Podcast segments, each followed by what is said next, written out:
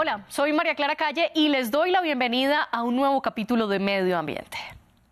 Los calores extremos han sido noticia en varios países del mundo en las últimas semanas y el conocido fenómeno del niño ya comenzó, según la Organización Meteorológica Mundial. Y aunque esta es una de las razones principales de las altas temperaturas, en unas zonas del planeta se está presentando otro evento determinante. Popularmente se le conoce como domo o cápsula de calor, porque encierra los aires cálidos sobre ciertos lugares durante semanas. Técnicamente son llamados sistemas de alta presión o anticiclónicos. Para comprenderlos hay que entender primero cómo se relacionan con los vientos. En algunas temporadas del año, como la actual, se calienta la superficie del Océano Pacífico Occidental y los vientos mueven ese aire caliente que está sobre las aguas hacia el este por el movimiento del planeta. Luego esas masas de aire cálido chocan con el aire frío que baja de los polos. Y en el choque, el aire frío se hunde y empuja al caliente a más de 9 kilómetros de altura. Esto genera la llamada corriente en chorro, que se ve en ondas como la NASA lo graficó en este video.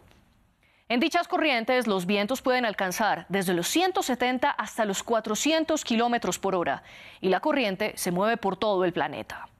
Además, en la Tierra hay cuatro tipos de corrientes en chorro, dos que son polares y están cerca del Ártico y la Antártida, y otras dos que son subtropicales, más cerca del Ecuador.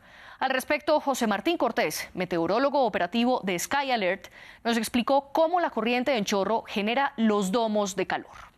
Sí, básicamente eh, estos anticiclones se forman en la corriente en chorro. La corriente en chorro es un sistema que rodea nuestro planeta, un, cinturón, vamos a llamarlo así, de viento muy fuerte que rodea nuestro planeta y circula de oeste a este. Este da como resultado en, hasta unos 10 kilómetros de altura más o menos, vientos que pueden superar los 300 kilómetros por hora. Este cinturón de viento eventualmente deja de estar justamente en una zona idealizada como un cinturón y se comienza a ondular.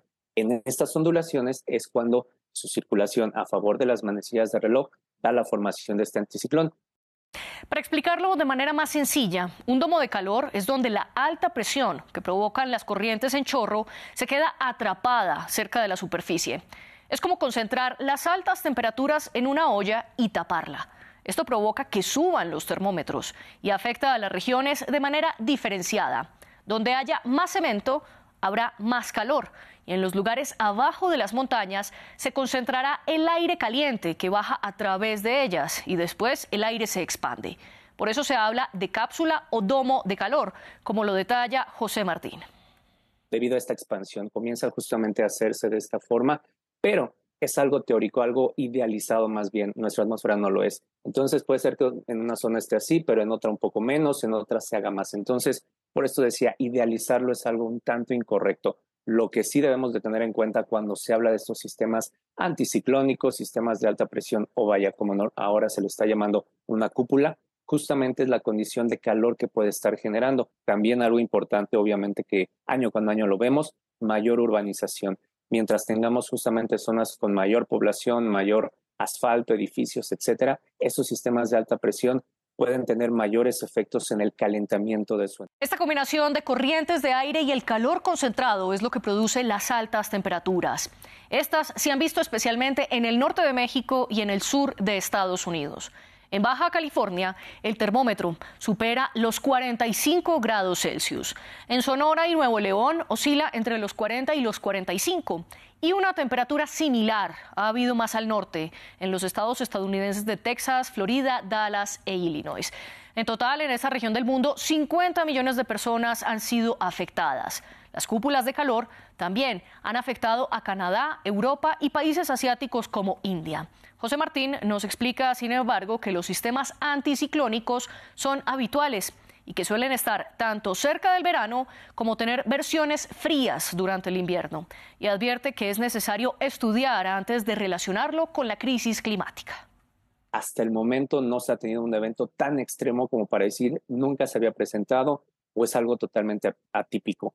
¿Cuándo podría ser? Pensemos algo muy, muy utópico que se diera, por ejemplo, en septiembre u octubre, que tuviéramos un calor de 50 grados en buenas, en, gran parte de México, el sur de Estados Unidos. Eso sería algo típico y obviamente más en invierno. Y que eventualmente, bajo ciertos estudios y a un largo plazo, puede estar relacionado con el cambio climático, pero el hecho de que tengamos calor no se puede decir directamente es por el cambio climático. Se tiene que hacer un estudio justamente analizando el pasado, qué otros sistemas han dado, si las temperaturas son más altas, vaya, varias situaciones, pero sí, lo hemos tenido en años pasados. Aún así, es necesario explicar que el calor es el evento meteorológico que más muertes causa. En Estados Unidos dejan más fallecidos que los huracanes, por ejemplo, según el National Weather Service. En México, solo en esta temporada ha matado a más de 100 personas y en India la cifra se acerca a los 200. Las autoridades recomiendan no exponerse al sol cuando sea posible y si trabajan a cielo abierto es bueno hacer pausas a la sombra de manera reiterada.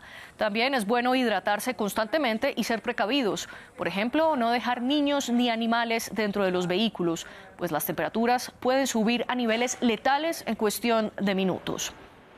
Así llegamos al final de la crónica de medio ambiente. Pueden ver este y todos los capítulos en france24.com.